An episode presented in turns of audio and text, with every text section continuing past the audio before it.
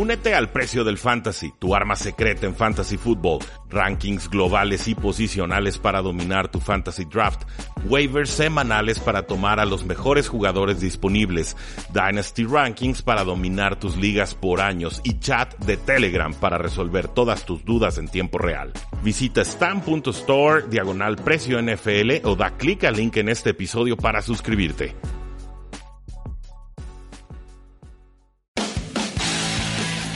Tres y fuera, donde la NFL no termina y nosotros tampoco. Rudy Jacinto y Oscar Huerta analizan todo lo que sucede dentro y fuera del terreno de juego. Previas, resúmenes, apuestas, fantasy fútbol y mucho más. Comenzamos.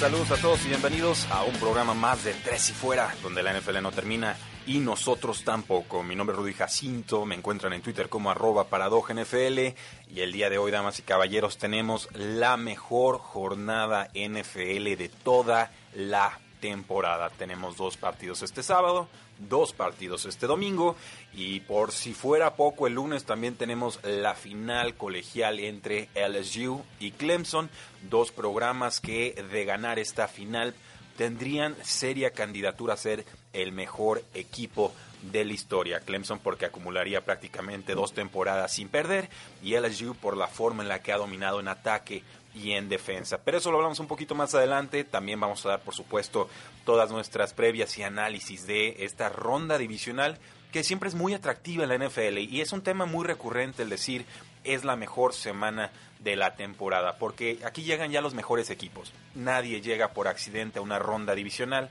Ya aparecen los equipos que descansaron la primera semana, la de comodines, los que descansaron, los que tienen localía eh, por ser primeros y segundos sembrados, y entonces se cruzan con los equipos eh, que se ganaron el derecho a seguir avanzando en los playoffs en esa eh, misma ronda de comodines o de Wildcard Week. estoy muy emocionado, es, es verdaderamente una temporada típica esta por muchas razones, porque ya no están estos mariscales de antaño, porque ya fue eliminado Drew Brees con los Santos de Nueva Orleans, porque ya fue eliminado Tom Brady con los Patriotas de Nueva Inglaterra, porque Ben Roethlisberger pues estuvo fuera toda la temporada, porque ya no hay un Peyton Manning, porque ya no aparece un Andrew Luck con los Colts, o sea, pase lo que pase, el único de la vieja guardia que sigue activo en estos momentos en los playoffs es Aaron Rodgers. Y Aaron Rodgers con los Packers, pues no ha sido el Aaron Rodgers de antaño definitivamente no ha sido el, Aaron Rodgers del 2011 y definitivamente no ha sido tampoco el del, 2014-2015 que terminó ganando un MVP. Entonces, eh, esta ha sido una temporada NFL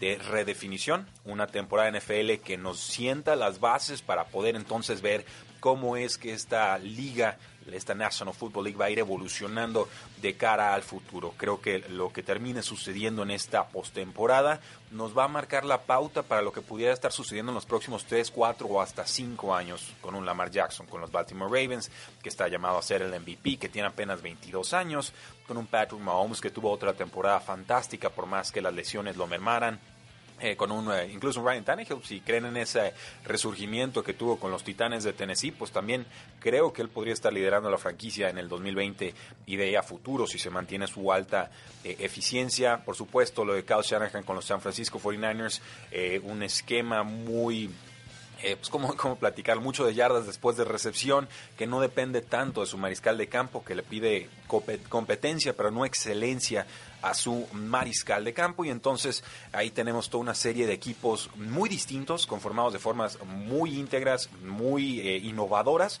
y que todos ellos se van a estar enfrentando en esta ronda divisional. Me encanta eh, platicar de, esta semana. Cada año que desde el 2014 hasta la fecha que hemos tenido la oportunidad de analizar la NFL, eh, lo vengo disfrutando y esta semana siempre es especial. No olviden que pueden seguirnos en Facebook, en Twitter, en Instagram. También estamos en YouTube y estamos transmitiendo en vivo por Facebook Live, por Periscope y por supuesto eh, por YouTube Live, eh, Periscope y me faltó el Facebook Live. Ahí también estamos eh, apareciendo. Nos dice Beto Mungía, hola mi amigazo. saludos Beto, muchas gracias por acompañarnos. Gilma Mut Martínez 13 nos dice saludos, saludos Rudy, se vienen muy buenos juegos. Definitivamente la jornada está exquisita. Y también tenemos a Jaime Núñez, nos dice buen día Rudy. Por favor, danos tus comentarios sobre la línea defensiva que ahora sí está completa de Niners. Algunos opinan sobre la duda de Garoppolo ya que no tiene experiencia de playoffs. Ah, bueno, digo, lo tenemos que platicar en, el, en la previa específica, pero yo, yo le tengo fe a Jimmy Garoppolo, ¿eh? O sea, si, si algunos creen en, Kirk Cousins y yo puedo creer en él, pues también puedo creer en, Jimmy Garoppolo, que me parece superior en cuanto a, técnica, ¿no? A, en cuanto a saber estar, dirían los analistas españoles de fútbol, saber estar en el campo. Eh, no creo que Jimmy Garoppolo sea quien el, talón de Aquiles de los 49ers y es que no llegan al Super Bowl. Más bien pensaría que sería eh, la secundaria. Pero eh, lo platicamos un poco más adelante. Nos dice Sergio Román Fernández, saludos desde España, pues un abrazo desde Guadalajara, México. Y Beto Mungía, muchos analistas ven favorito a Seattle versus Green Bay. ¿Tú qué opinas? Eh, pues veo que trae muchas ganas ya de platicar de las previas. Iba a empezar con el tema de los head coaches, pero pues vamos con, las previas, no ningún problema. Podemos acomodar distinto este programa. Y vámonos entonces por orden cronológico y empezamos entonces con este juego de los vikingos de Minnesota contra los San Francisco 49ers. Eh, los 49ers son locales, los 49ers vienen saliendo de semana de descanso, 49ers altamente eficiente al ataque prácticamente toda la temporada, promediando como 9 yardas por acarreo por estos diseños de jugada tan creativos de Kyle Shanahan, explotando en velocidad hacia las bandas, eh, poniendo en aprietos a todos los, defensivos que tienen que estar cubriendo todas las zonas del campo en todo momento. Eh, 49ers es favorito por 7 puntos. La línea combinada abrió 45 puntos. Ahorita está en 44 y medio. Eh, le soy muy sincero, me parece muy baja esta línea, el, over-under. Creo que yo me iría con las altas. Eh, me parece que la defensa de San Francisco no es la de antaño. Si bien su, línea frontal es fuerte, su pass rush es fuerte y recuperan al linebacker Juan Alexander, eh, que junto a Fred Warner pues son bastante buenos en cobertura de pase. Creo que en la secundaria el, el cornerback número 2, el que acompaña a Richard Sherman, ha estado sufriendo mucho en esta segunda mitad de temporada. Entonces por ahí podría haber un duelo explotable por los vikingos de Minnesota y por eso también pienso que la defensa de San Francisco está en condiciones de conceder puntos a los rivales. Ahora si hablamos de la defensa de los vikingos de Minnesota, pues tienen quizás una de las peores duplas de cornerbacks en toda la temporada. Xavier Rhodes no es el de antaño, es uno de los peores cornerbacks calificados en esta eh, temporada. Lo vieron en el, en el juego anterior, entre que estaba frustrado y lastimado y que lo quemaban. Eh, ha sido una temporada verdaderamente nefasta de este, de este jugador pero aún así se las ingeniaron para ganarle a los Santos de Nueva Orleans. Entonces no podemos descartar que los vikingos puedan dar una sorpresa que para mí sería aún más grande que haberle ido a pegar a los Santos en el eh, Superdomo. Decíamos, la defensa de Robert Saleh, el coordinador defensivo de los 49ers, no ha jugado tan bien como en, las primeras tres cuartas partes de la temporada. Los Niners han permitido 21 puntos eh, a Seattle y además estuvieron a, unos cuantos centímetros pulgadas de conceder otros seis puntos más. ¿Recuerdan con esa eh, jugada para terminar la temporada regular? Concedieron 31 puntos en casa a los Rams eh, una semana antes, 29 puntos a los Falcons en Santa Clara en la semana 15 y además estuvieron en un tiroteo contra los Santos de Nueva Orleans. Entonces, esta ya no es una unidad asfixiante que esté eh, impidiendo de alguna manera que los rivales le anoten hay lesiones importantes con los vikingos de Minnesota. Adam Thielen pues, sufrió ahí una, un, corte, tuvieron que, suturarle, eh, parece relativamente serio, no va a estar al 100% Adam Thielen, no lo ha estado casi en toda la temporada y por ahí entonces Stephon Dex tendría que ser el que, el que aparezca, el que levante la mano y, le dé estas oportunidades de, pase profundo a Kirk Cousins en, play action, engaño de corrida para pase pues, corto, intermedio o largo. Normalmente es más efectivo si lo haces en largo, eh, pero no, veo mucho más que puedan estar haciendo los vikingos de Minnesota para eh, moverle el balón a, los 49ers. Está que al Rudolph, el ala cerrada, está Dalvin Cook, el corredor estrella. Ambos eh, jugadores efectivos, sobre todo Dalvin Cook, pero lo decíamos, la fortaleza de la defensa de los 49ers es ese front seven, es esa velocidad que tiene al frente, son todas esas primeras rondas que ha acumulado en la línea de golpeo para presionar a los mariscales de campo, entonces va a estar complicado que los vikingos puedan mover el balón a placer. Creo que Minnesota tiene que anotar primero porque si tienen que estar a remolque contra San Francisco, eh, se la va a pasar bastante, bastante mal. Ahora, eh, va a jugar con protección en su, en su tobillo, ahí es donde sufrió esta eh, lesión. Los vikingos tampoco van a tener a Mackenzie Alexander, así que Holton Hill y Andrew Sandejo van a tener que estar cubriendo de la zona profunda del campo. Ahora, también con Mike Zimmer, la innovación defensiva que presentó contra los Santos de Nueva Orleans y que yo creo va a repetir receta contra estos San Francisco 49ers es que alineó a los defensive ends, a Everson Griffin y a Daniel Hunter, en el centro de la línea cuando era obvio que el rival iba a hacer una jugada de pase, sobrecargando esa zona central, lo que se llama un double A gap blitz, eh, pues entonces le metes la mayor presión posible al mariscal de campo, le acelera su reloj interno y es más probable que entonces cometa un error o que por lo menos termine eh, capturado o con un pase eh, incompleto. Eh, dicho esto, en el ataque, San Francisco, ¿qué puede hacer contra los vikingos?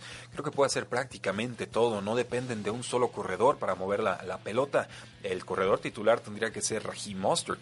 Pero eh, de ahí en más, pues tienes un Tevin Coleman, también tienes un Matt Breda y los tres me parecen jugadores eficientes, aunque Mostert ha sido el mejor en esta temporada. Con alas cerradas tienes a George Kittle, para mí el mejor ala cerrada del momento, por encima de Zach Ertz de los Eagles, por encima de Travis Kelsey de los Chiefs, por encima de quienes ustedes gusten y manden, eh, Mark Andrews quizás de los, de los Ravens. Eh, George Kittle es, excelente bloqueando, es excelente atrapando pases y sobre todo excelente generando yardas después de recepción. Y lo sumas con un gurú ofensivo como lo es Kyle Shanahan, que sabe generar espacios para sus receptores y entonces tienes a una ala cerrada que te genera más de mil yardas y un montón de touchdowns por eh, temporada. Lo que no tienen los 49ers es una amenaza profunda, no, no tienen en estos momentos a Marquise Goodwin, no fue efectivo en esta campaña, creo que ya está fuera en reserva de lesionados. Tiene mucho receptor en zona corta e intermedia, pero esa también es la fortaleza de los vikingos de Minnesota. Si, si su secundaria es mala, pues por lo menos su front seven, su pass rush y sus linebackers son bastante competentes. Entonces, me parece que cuando esté en el ataque San Francisco y cuando esté en defensa vikingos de Minnesota, tenemos un duelo de fortaleza contra Fortaleza. Por lo cual, dicho todo esto, decíamos puntos combinados 44 y medio. Eh, el over de los vikingos de Minnesota se ha cumplido en cinco de sus últimos seis partidos como visitante. San Francisco también ha tenido el over en cinco de sus últimos seis partidos como local. Entonces hay doble tendencia con visitante y con local que nos dicen que la apuesta recomendada es el 44.5 puntos combinados para este partido entre vikingos y San Francisco. Mi pick va a ser San Francisco y creo que estarán pasando a la final de la NFC. Vamos a una pausa y regresamos a Tres y Fuera. Quedan temas en la mesa. Ya regresa Tres y Fuera.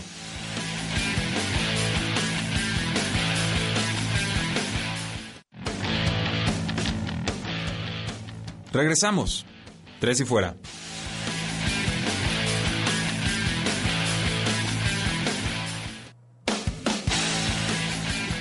Regresamos a Tres y Fuera, donde la NFL no termina y nosotros tampoco. Yo soy Rudy Jacinto. En esta ocasión no me acompaña Oscar Huerta, está arreglando algunos asuntos en su mudanza. Y tampoco Marius Kanga, que se encuentra en la ciudad de Monterrey, capacitación en sus otras labores de trabajo con otras, con otras compañías. Pero le mandamos un fuerte abrazo a ambos y esperamos que todos sus asuntos personales y profesionales se resuelvan de la mejor manera. También nos dice Beto Mungía eh, veo muy favoritos a San Francisco y también gran estación, frecuencia deportiva, la sigo hace muchos años, qué bueno le dan espacio a la NFL, así es, estamos muy contentos con la estación y pues obviamente se trata de cerrar con toda esta temporada, nos quedan poquitos juegos, nos quedan cuatro este fin de semana, eh, más la final colegial, nos quedan dos el próximo fin de semana y entonces ya tendríamos por supuesto el Super Bowl. No cuento el Pro Bowl, para mí el Pro Bowl no cuenta, qué bonito que los voten, qué bonito que hagan ahí sus, payasadas y juegos y concursos y lo que sea, de repente sí me pongo a verlo, pero el juego en sí es, es, completamente de propina para mi sobra y luego hay jugadores que hasta se lastiman. Entonces, por mí, este, desaparezca en el Pro Bowl, no hay mayor problema, pero sé que es, es un evento que la NFL quiere promover porque genera dinero, pero también porque es una forma de reconocer la buena trayectoria de eh, los, mejores jugadores, por lo menos según la, afición, de la temporada. Nos dice Beto Mujía, pregunta de Miami, ¿se sabe cuál será su primera selección de draft? El cora que se lesionó la cadera, pues ellos fueron los que empezaron este, este tema del de, Tank for Tua, ¿no? El, que nos vaya mal esta temporada para tomar a, a Tua Tagovailoa, el quarterback de Alabama. Yo sigo creyendo que si les cae en la posición en la que están en el draft, eh, Miami lo toma.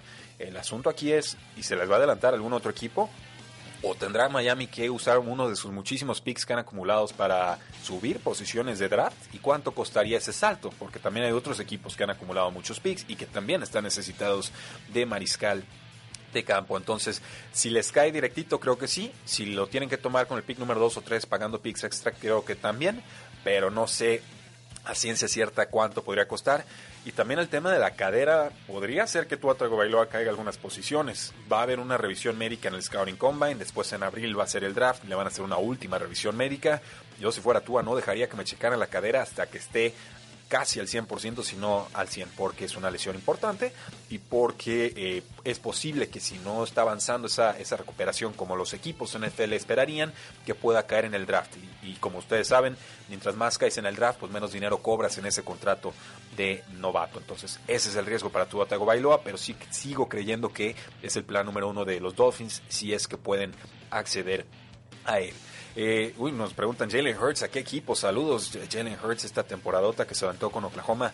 Eh, no tengo idea. O sea, yo pensaría que por lo menos tendría que estar siendo tomado a mitad de la segunda ronda porque es más atleta que mariscal de campo o así, me pareció eh, mi apreciación de él en colegial. Claro que esta última temporada hizo toda clase de destrozos, pero incluso lo están utilizando como corredor entre la línea de golpeo.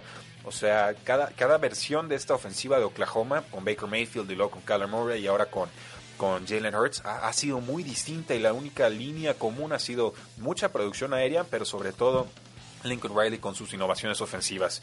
Tendría que reflexionar mucho a, qué equipo va, va, Jalen Hurts. En estos momentos no lo tengo claro y creo que un año de desarrollo no le caería eh, nada mal. Nos dice eh, Víctor Solano, saludos grandes Rudy, espero estés bien. La temporada es otra instancia y te consulto cómo ves a los Ravens. Antes que tú, preferiría a Chase Young si fuera de los Fins. Ah, hay que ver qué prisa tienen los Miami Dolphins de conseguir su mariscal de campo. Si les cae Chase Young, pues adelante, pero yo creo que Chase Young llega a Washington sí o sí. Eh, Ron Rivera es un head coach eh, defensivo y Chase Young es quizás el mejor prospecto en años en el costado defensivo. Entonces creo que, ahí el empate está muy claro. Joe Burrow a, los Bengals y después Chase Young, el defensive end de Ohio State, a los eh, Washington Redskins. Nos dice Beto Mujía, el Chuy le va al Patriotas. ¿Tú a quién? Ah, pues a los mismos, eh, mi amigo Beto, Beto Mujía. Pero eh, la playera y el análisis va siempre por separado. vamos entonces a este partido, el segundo de la jornada sabatina del día de hoy. Titans contra los Baltimore Ravens. Estos Titans que sorprendieron, o quizás no fue tanta sorpresa contra los Patriotas de Nueva Inglaterra, más bien aguantaron la visita eh, a Foxboro con muchos errores Patriotas, pero sobre todo con un plan de juego muy claro de los, de los Titans, que era correr y correr y correr y empujar mucho con la línea ofensiva y que Derrick Henry te lo haga absolutamente todo. Ryan Tannehill no tuvo creo que ni 150 yardas, no hubo pase de touchdown. Hubo una serie ofensiva de Derrick Henry en la que habían 75 yardas en esa serie de los Titans y las 75 eran de Derrick Henry que acabó si recuerdo bien, en touchdown. Entonces, ese plan de juego es el que van a tratar de establecer contra los Baltimore Ravens. El asunto con estos Baltimore Ravens es que son una prueba bastante más complicada que estos bajos patriotas y que la defensa de, Baltimore es igual o más buena que la ofensiva de, Baltimore. Creo que las dos son unidades top 3, top 5 y desde que llegó Marcus Peters a esta secundaria, el, el que pasa de los Rams a los, a los Ravens, eh, ha mejorado muchísimo esta unidad defensiva. Eh, ¿Por qué? Porque pueden mandar más blitzes a los mariscales de campo, porque pueden confiar un poco más en su secundaria, porque pueden ser más creativos en su diseño de jugadas para generar presión. Eh, Baltimore es, una escuadra muy complicada. Ir a jugar a Baltimore es pesadísimo. Pero estos Titans también están en una temporada de ensueño. Y yo creo que lo que pasa aquí de en adelante para los Titans ya es propina. ¿eh? Están jugando con dinero de la casa. Los Baltimore Ravens son favoritos por 10 puntos. Los Baltimore Ravens creo que van a ganar creo que incluso les daría los puntos. Sé que Oscar, ¿no? Oscar estaría tomando los puntos con los Titans, yo lo, respeto, pero difiero. Yo creo que Baltimore es, una escuadra claramente superior a los Tennessee Titans, que vienen descansados, con, más tiempo para estudiar al rival. Y que la única duda entonces sería cómo va a estar esta, este pie del corredor Mark Ingram, que lleva fuera varias eh, semanas parece que juega, pero será de forma limitada. Y esto significa que podríamos ver más acción de Gus Edwards y también de el novato Justice Hill. Este juego que se va a disputar a las 7:15 hora del centro, pues nos pone una incógnita con los Tennessee Titans, que si van a tratar de correr y correr y correr, pero de repente se ponen en desventaja en el marcador, ¿qué van a hacer? ¿no? ¿Cuál es el plan B? Eh, vamos a confiar en, Ryan Tannehill, que ha tenido un buen año, pero es, es, el plan B de los Tennessee Titans. O sea, vamos a, meterlo, a exponerlo a situaciones obvias de paz en, la que, en las que los Baltimore Ravens pueden mandar eh, blitzes a placer no lo sé. Creo que, creo que se queda muy corto el plan A. Creo que por más que Derrick Henry le haya hecho daño a los Patriotas de Nueva Inglaterra en la semana eh, anterior, me parece que es, aún así, con todo lo que le ocurrió a Derrick Henry a los Patriots, ganaron por un punto, dos puntos, eh, 17, 16, no me acuerdo muy bien cómo estuvo ese, eh, no mentira, 20-13, porque alcanzan ahí a anotar con un eh, pick six al final los, los Titans, pero eh, no, no, me alcanza esa, esa fórmula de correr con Derrick Henry, por más espectacular que sea, por más admiración que le tenga, por más que lo haya defendido por muchos años. No creo que con eso te alcance contra los Baltimore Ravens. Entonces tendremos que ver más participación del ala cerrada John Smith. Tendremos que ver algo de Corey Davis, esta selección de primera ronda que no ha terminado de entenderse con Ryan, con Ryan Tannehill. Pero sobre todo tendremos que ver algo algo del novato AJ Brown, que es, candidato al novato del año, que acabó con más de mil yardas, que cada que toque el balón es amenaza de touchdown. Eh, en fin, un jugador completísimo, pero que contra los Patriotas de Nueva Inglaterra fue sumamente limitado y que creo algo así podría volver a suceder contra los Baltimore Ravens. Cuando Baltimore esté al ataque, creo que es bastante más vulnerable la secundaria de los Tennessee Titans, más eh, difícil defender a Lamar Jackson, que aun cuando corre y crees que lo tienes atrapado, se te resbala, se te escapa. Eh, es un equipo que aprovecha muy bien el play action, un equipo con mucha movilidad, un equipo sumamente difícil de defender y es un equipo que eh, se la cree y que en estos momentos es el gran favorito no solo para llegar, sino para llevarse el Super Bowl. Eh, es cierto, quizás no tiene las mejores armas del mundo Lamar Jackson, pero no ha importado prácticamente nada. Eh, ha sido de las ofensivas más eficientes de toda la campaña por aire y por tierra, pero Lamar Jackson es apenas el número 26 en intentos de pase. Entonces hay poco volumen de pase, pero esos pases son suma letales. Yo creo que gana Baltimore, creo que les daría esos 10 puntos, creo que hay una seria amenaza de paliza en este partido. Sé que es muy osado hablar de, posibles palizas en un juego de postemporada. Dice Oscar y dice bien, en postemporada eh, si nos dan puntos hay que tomarlos porque son juegos más cerrados. Sí, y lo entiendo, pero este equipo de Baltimore no es de fiar. Este equipo de Baltimore, o más bien sí es de fiar para eh, pensar en una posible eh, paliza, pero no, no es de fiar en el sentido de que no te puedes confiar cuando te enfrentas a él. Creo que gana Baltimore, es local, es claro favorito y los vamos a tomar para llevarse este partido. Vamos viendo si tenemos algunas preguntas del público. Nos dice Ángel Márquez, saludos a todo el equipo de Tres y Fuera. Muchas gracias Ángel. Nos dice Beto Mungía, Miami debe tomar un quarterback novato e ir un año llevándolo a la banca con Fitzpatrick como titular puede ser, era lo que querían eh, lograr con Josh Rosen, pero pues, se desencantaron muy rápido con el, con el pobre de Josh. Eh, nos dice alguien con caracteres eh, japoneses en kanji, como aficionado a los Pats, ¿te gustaría que llegara un nuevo quarterback en draft o en agencia libre y quién? No, pues primero vamos resolviendo si Tom Brady va a estar en el equipo o no, ¿no? Yo creo que eh, un jugador de esa trayectoria, quizás el mejor quarterback de la historia, algunos dirán John Montana, algunos dirán John Elway, o quienes ustedes gusten o manden. El asunto aquí es que primero tienes que ver qué deciden los jugadores que ya están ahí, si se quedan o se van, y ya sobre eso planeas. ¿Yo qué haría? Yo, si puedo mantener a Tom Brady, lo mantengo. O sea, lo, lo tengo muy claro. Si hay una regresión con Tom Brady, pero sigue siendo un quarterback top 15 para mí. Y creo que los problemas que tuvo este año son más derivados de las lesiones en línea ofensiva y la falta de talento que tenía con sus receptores y a las cerradas. Entonces yo, aguantaría con Tom Brady. El asunto ahí es, ¿Están los Patriotas dispuestos a un año más de Tom Brady? ¿Cuánto les costaría? Porque ya no les va a hacer un descuento, les va a costar unos 30 millones de dólares por temporada. ¿Y cuánto dinero te deja eso para, para reforzar o fortalecer a tu roster? Yo creo que ahí está la, gran incógnita con estos Patriotas de Nueva Inglaterra.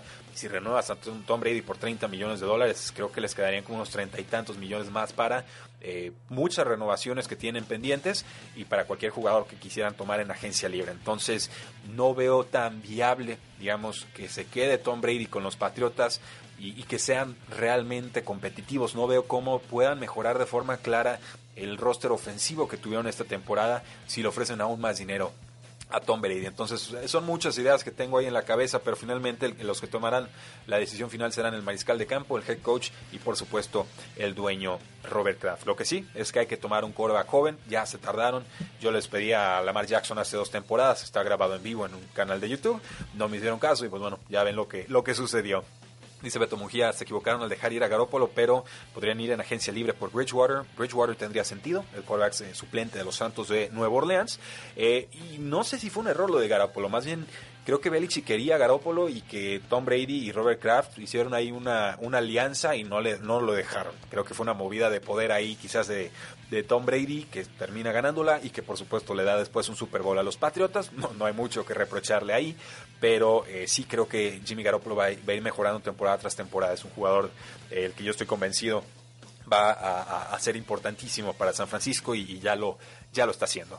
Eh, con este juego de los Titans y los Ravens, el over está en 47, o bueno, la, línea en estos momentos ya la tenemos en 48. Yo ahí también me por las altas, creo que Baltimore así con la mano en la cintura debería estar anotando por lo menos unos 30 puntos. Entonces, con que Titans haga una o dos jugadas grandes, ya estamos cobrando ese over con eh, los Texans enfrentándose a los Kansas City Chiefs.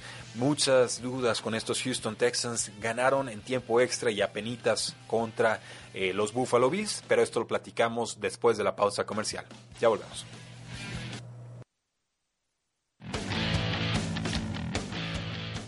No te vayas, ya regresa Tres y Fuera.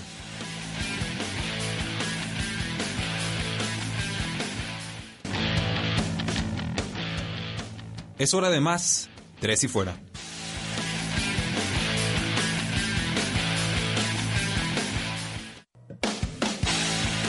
Así es, es hora de más tres y fuera, el tercer cuarto, el cuarto de los campeones, dicen algunos. Yo a veces pienso que más bien es el, el cuarto cuarto el más importante, pero eh, finalmente seguimos avanzando con nuestro análisis de la ronda divisional, la mejor semana que nos ofrece cada año la NFL. Nos dice Rugal Yagami, hola Rudy Jacinto, se vienen unos juegazos y así es, se vienen unos fantásticos partidos. Y vamos entonces con el siguiente, estamos hablando de los Houston Texans que visitan a estos Kansas City Chiefs que cerraron fuerte la temporada regular es favorito eh, Chiefs por 10 puntos. Habían abierto por 8, pero se movió hasta 10. Los apostadores no le tienen confianza a estos Houston Texans que apenas le pudieron ganar a los Buffalo Bills por una serie de milagros que generó su mariscal de campo de Sean Watson y una serie de errores trágicos tanto del mariscal de campo eh, Josh Allen como del head coach Sean McDermott que eh, pues se acalambraron en el momento grande y tuvieron una ventaja de 16 puntos y anotaron tres puntos en la segunda mitad del tiempo extra, lo cual es, eh, es imperdonable y es un final trágico para una buena temporada. Eh, la línea combinada abrió en 49, ahora está en 51 eh, y medio, es una línea alta, es una línea muy agresiva, me parece una línea adecuada porque Houston para mí no tiene defensa y sobre todo no tiene defensa para detener a un Patrick Mahomes en plenitud de condiciones. los Texans tienen en duda a su receptor Kenny Stills para este juego de la ronda divisional se esperaría que jugara Kenny Stills, una de las amenazas profundas más importantes del equipo. Will Fuller también estará forzando para estar en este partido. Ojalá sea eficiente, ojalá tenga impacto. Eh, Sean Watson con y sin Will Fuller es un mariscal de campo completamente distinto. Con Will Fuller se parece a Patrick Mahomes y sin Will Fuller se parece a, a Josh Allen. Más o menos así está el cambio estadístico con y sin este, este receptor profundo que regresa de lesión, que siempre se lastima, pero que cuando está en el campo le genera muchísima separación y espacio al resto de sus eh, compañeros.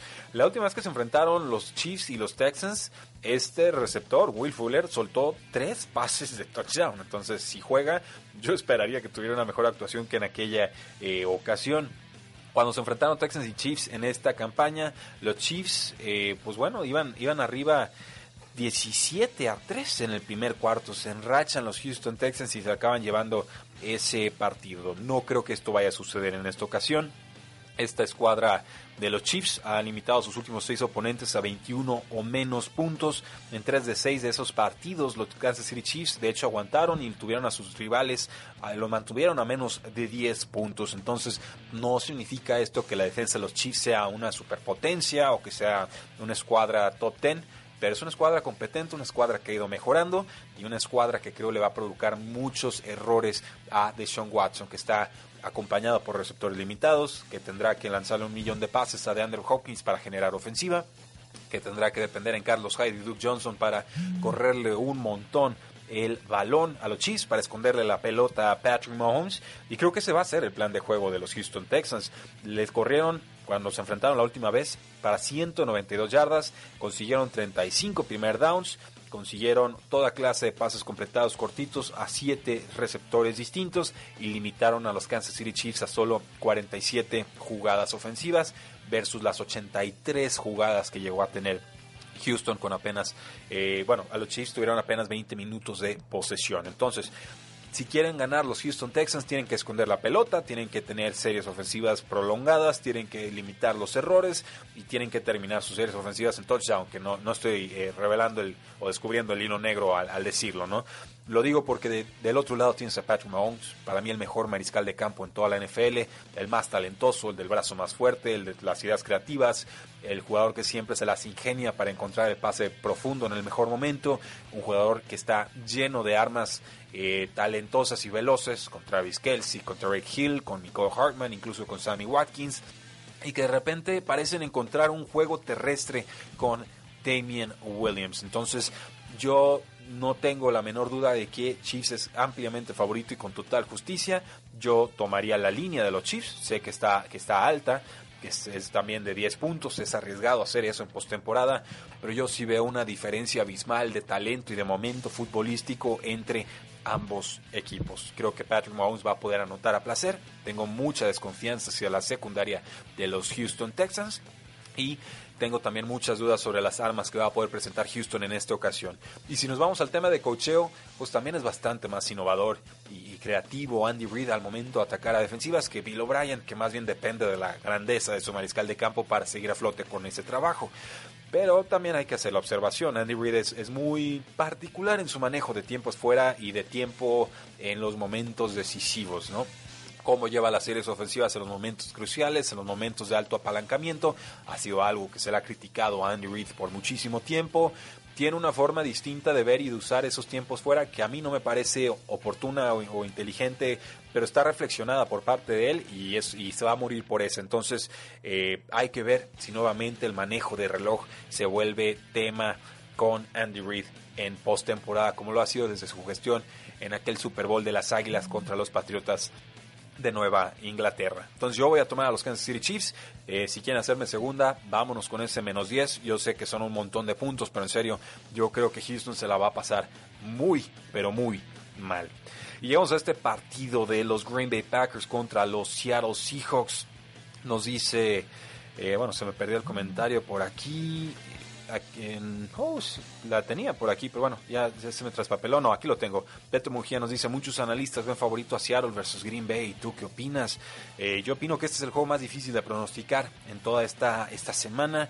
Eh, los Green Bay Packers son locales. Los Green Bay Packers son favoritos por cuatro puntos. Así abrió la línea, así se quedó.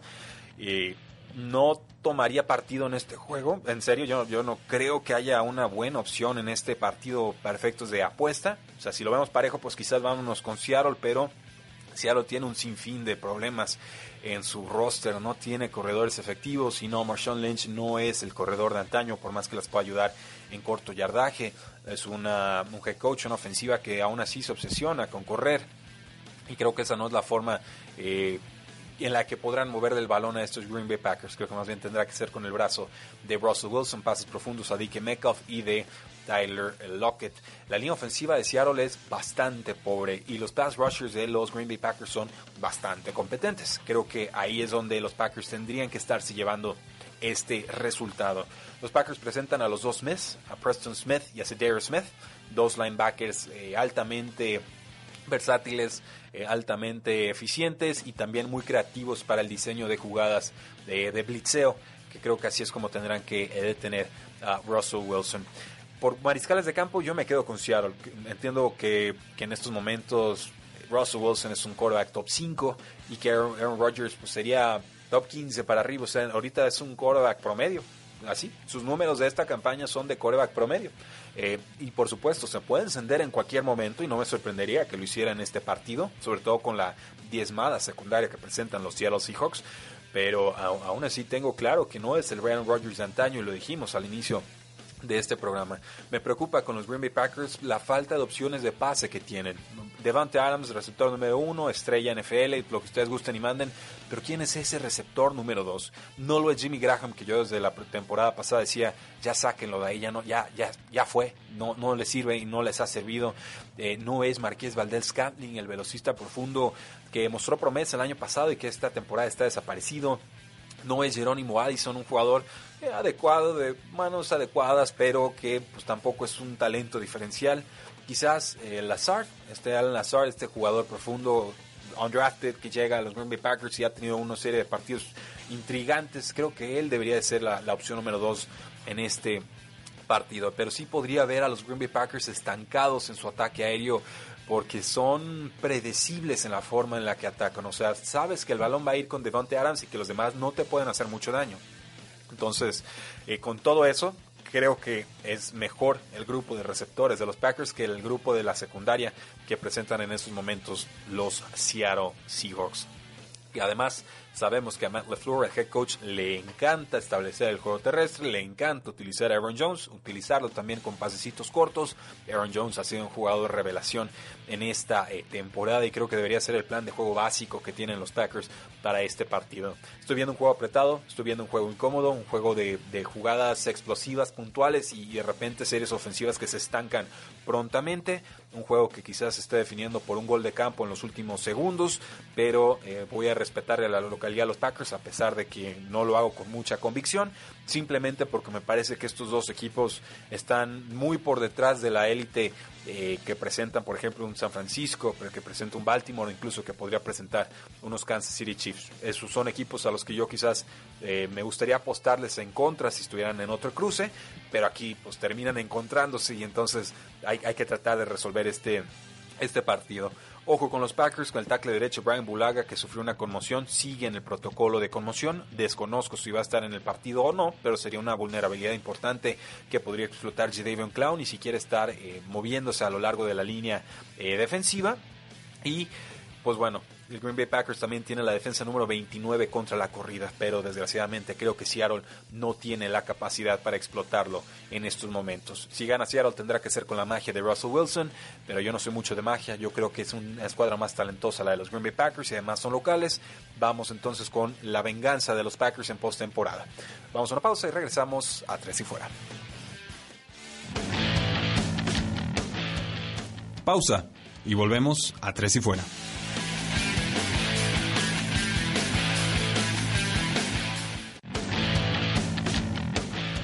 Inicia el último cuarto.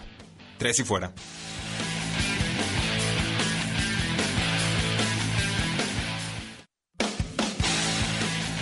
Inicia el último cuarto y ya lo saben, tomamos a San Francisco, tomamos a Baltimore, tomamos a Chiefs y tomamos a los Packers para ganar esta semana. Nos vamos con los locales, nos vamos con los favoritos. Yo no tengo ningún problema con eso.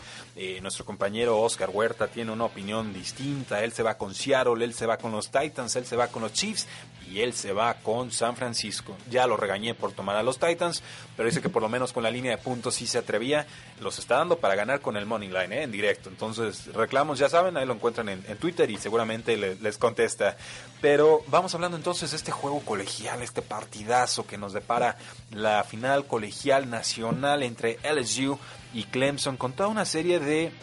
Eh, pues de encuentros intrigantes. Hay tanto talento en este roster, hay tantos jugadores de primera ronda que se van a estar enfrentando que no sé ni siquiera por dónde empezar. Dejen, déjenles leer algunos, algunos datos que estoy acumulando a lo largo de la semana porque estoy verdaderamente maravillado con este partido. Este juego entre LSU y Clemson es la quinta vez que se van a enfrentar consecutivamente dos equipos del sur en esta final eh, nacional. Son dos equipos con récord de 14 y 0. Cualquiera que gane tiene seria candidatura para ser el mejor equipo colegial de todos los tiempos, por la forma en la que han llegado a este partido. Con el tema de LSU, pues es, difícil defenderlos porque te mandan cinco receptores todas sus jugadas y no puedes jugarles defensa de zona. Entonces tienes que llegarle al mariscal de campo presionando con cuatro y el resto de tus jugadores tienen que poder defender hombre a hombre o man to man, el press man, chocarlo en la línea, en la línea de golpeo. Joe Burrow, el quarterback de LSU, ganador del trofeo Heisman, ha completado al menos 70% eh, de sus pases en cada uno de sus partidos esta temporada, habiéndose enfrentado a equipos tan complicados como son Texas, como es Florida, como es Auburn, como es Alabama, como es Georgia y como es Oklahoma. Sin embargo, la defensa de Clemson no ha permitido a ningún quarterback completar más de 70% de sus pases en un partido desde que se enfrentaron a EJ Manuel, del que tomaron los Buffalo Bills hace, hace muchísimos años, de Florida State en el 2012, la primera temporada del coordinador defensivo Brent Venables en esta unidad de Clemson. Entonces, tendencias cruzadas, escuadras poderosísimas y entonces vamos con el ataque de, Clemson. Trevor Lawrence, el, joven sensación, ¿no? llamado a ser primera ronda en el 2021, primera selección global, eh, ha madurado como amenaza terrestre. Tuvo una escapada de 61 yardas para touchdown contra Ohio State y creo que ahí es donde le da la vuelta a ese eh, partido. Estos Clemson Tigers tienen un corredor impresionante de nombre Travis Etienne. Es un jugador eficiente que eh, se quita los, bloqueos, las tacleadas casi a placer. Y esta unidad de LSU pues es una de las mejores unidades en cuanto a bloqueo de juego terrestre. Ese juego terrestre siempre ha sido característico en el ataque de LSU. La novedad ahora es que eh, te están mandando bombazos para todos lados. Eh, con Clemson, pues es una unidad defensiva que manda muchos blitzes. Ha estado mandando blitzes en un 45.4% de sus jugadas. O sea, prácticamente una de cada dos jugadas de Clemson en defensiva viene con una sorpresa de un pass rusher que te va a estar llegando quién sabe por dónde. Eh, los Tigers, LSU, pues ha estado concediendo eh, presión en blitzes, casi el 50% de las veces que les llega un, eh, que les mandan un blitz, pues han estado eh, pues consiguiendo también presión en ese, en ese sentido. Más bien, ellos han, les leí la estadística, LSU también ha estado consiguiendo 50% de efectividad en sus blitzes. Entonces son dos unidades o dos escuadras que mandan eh, muchísimos blitzes a sus rivales y lo hacen con bastante eficiencia. Un jugador clave en ese sentido tendrá que ser el safety Isaiah Simmons, que puede alinearse en la línea, en el box, como safety, como free safety, puedes ponerlo en cualquier parte del campo y pues a él lo han estado utilizando también como blitzer, creo que va a ser importante en este partido cuando Joe Burrow se enfrenta al blitz, ha tenido la mayor cantidad de pases de 20 o más yardas completados y también touchdowns en toda la FBS. Hay una formación específica, el cover zero, que es cuando no tienen safeties en zona profunda a los equipos. Le ha causado algo de problemas a Joe Burrow, pero si se la mandas muchas veces te la va a resolver, eso no tengo ninguna duda. T. Higgins contra Derek Stingley Jr., receptor contra cornerback. Derek Stingley Jr. ha sido un novato colegial eh, sensación, quizás el mejor jugador de la secundaria en toda la nación. Casi una cuarta parte de los pases que defiende Stingley han sido interceptados o bloqueados, lo cual es un número sumamente bestial. Eh, T. Higgins, pues él gana sus pases 50-50, estos pases muy disputados en un casi 69% de oportunidades cuando son pases de 10 o más yardas. Entonces, T. Higgins es buenísimo ganándole balones disputados a los cornerbacks y Derek Stingley Jr. es fantástico defendiéndolo. Entonces, ahí tenemos un duelo eh, formidable. Justin Jefferson de LSU tuvo el mejor juego de su carrera contra Oklahoma, 14 pases, 227 yardas, 4 touchdowns. Es una de las amenazas verticales por excelencia de LSU y pues también se va a estar enfrentando ahí a, un jugador de la secundaria poderosísimo, el jugador del cornerback de LSU, Fulton, que ha permitido 4 de 18 pases atrapados en esta temporada y que además ha tenido 10 eh, pases incompletos forzados en ese proceso. Entonces es un jugador que no te concede absolutamente nada. Fulton sabe robar el balón, es de los mejores jugando bloqueo o pressman contra sus receptores rivales. Y creo que ahí Justin Jefferson contra eh, Fulton es un duelo de época. Wow, o sea, por donde lo veas en ofensiva y en defensiva son dos escuadras completísimas. Clemson viene a revalidar su campeonato del año pasado. LSU viene casi tocado por varita mágica con esta ofensiva del coordinador ofensivo eh, Joe Brady, que está sonando para llegar a las eh, Panteras de Carolina. Ojo ahí, si se consolida, me encantaría esa eh, transacción. Pero ciertamente es un partido difícil de pronosticar.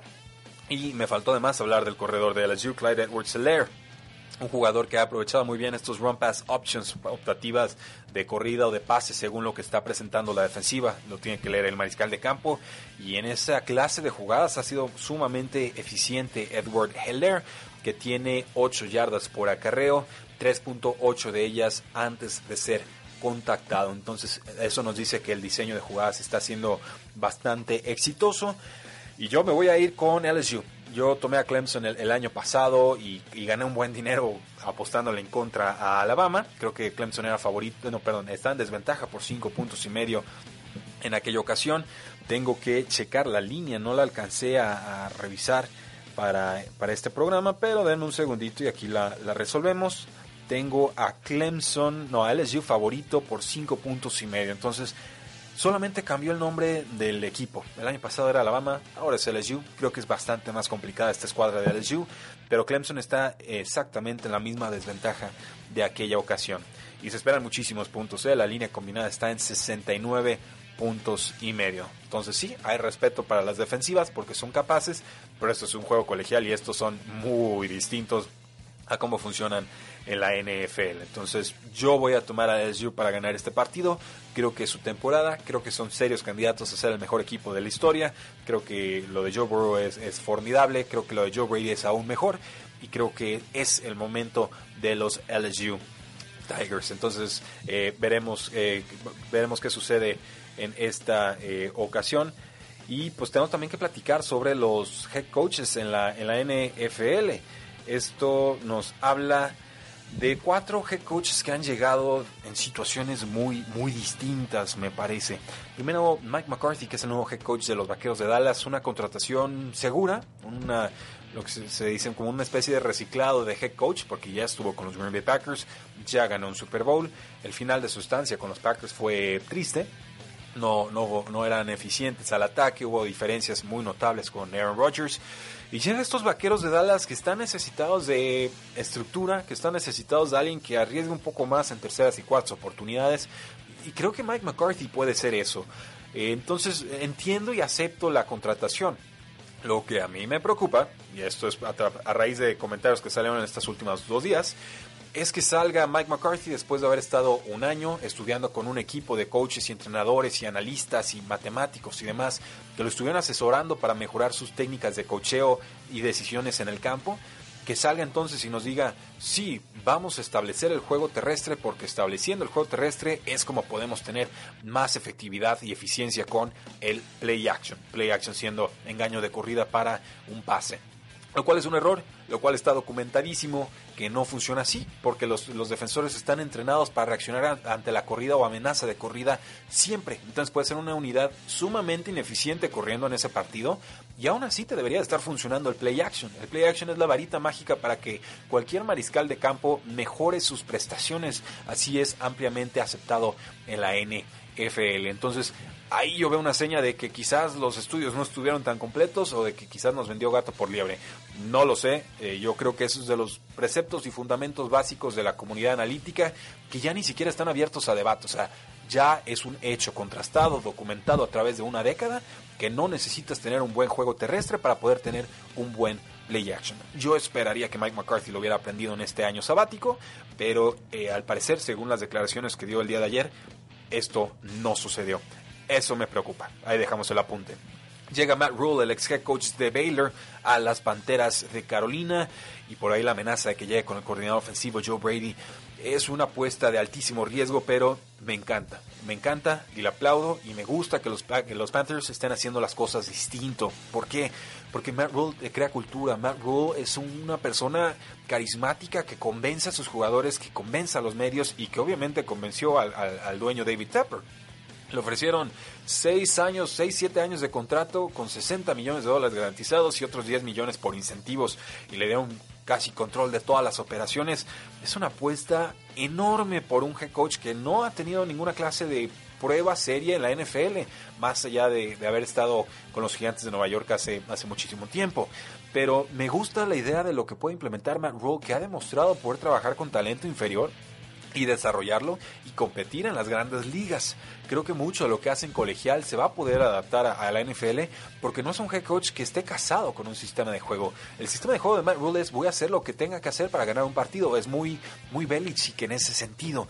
Entonces creo que las Panteras de Carolina para mí hicieron la contratación del off-season en el puesto de head coach.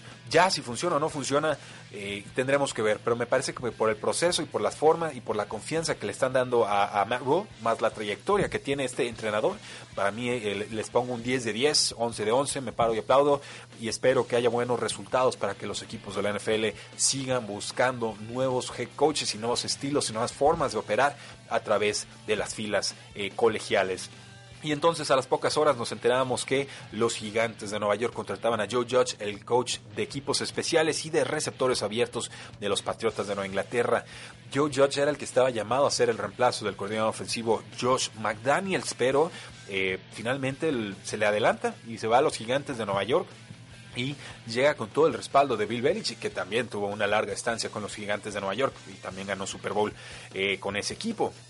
Joe Judge, pues parece una contratación de pues de segunda opción o de plan B, porque me queda claro que los gigantes querían a Matt Rule y pues no tuvieron ni siquiera la oportunidad de entrevistarlo. Panteras le ofreció demasiado dinero y años y, Gigantes quedó fuera de la jugada. Pero Joe Judge es alguien serio, Joe Judge es alguien eh, disciplinado, Joe Judge creo que ha aprendido bien las técnicas de Bill Belichick, es joven y, creo que puede hacer un buen trabajo con los gigantes.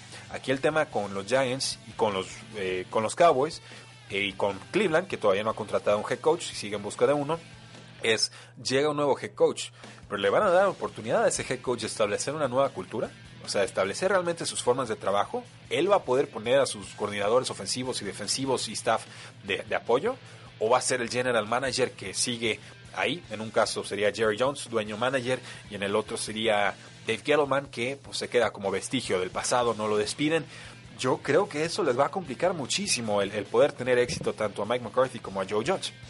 Pero bueno, eh, no, no tengo mayor opinión sobre lo de Joe Judge, la verdad nos, nos falta información, simplemente sé que estuvo con Nick Saban y que estuvo con Bill Belichick y que la forma en la que se ha desempeñado a lo largo de su carrera con los Patriotas ha sido bastante profesional.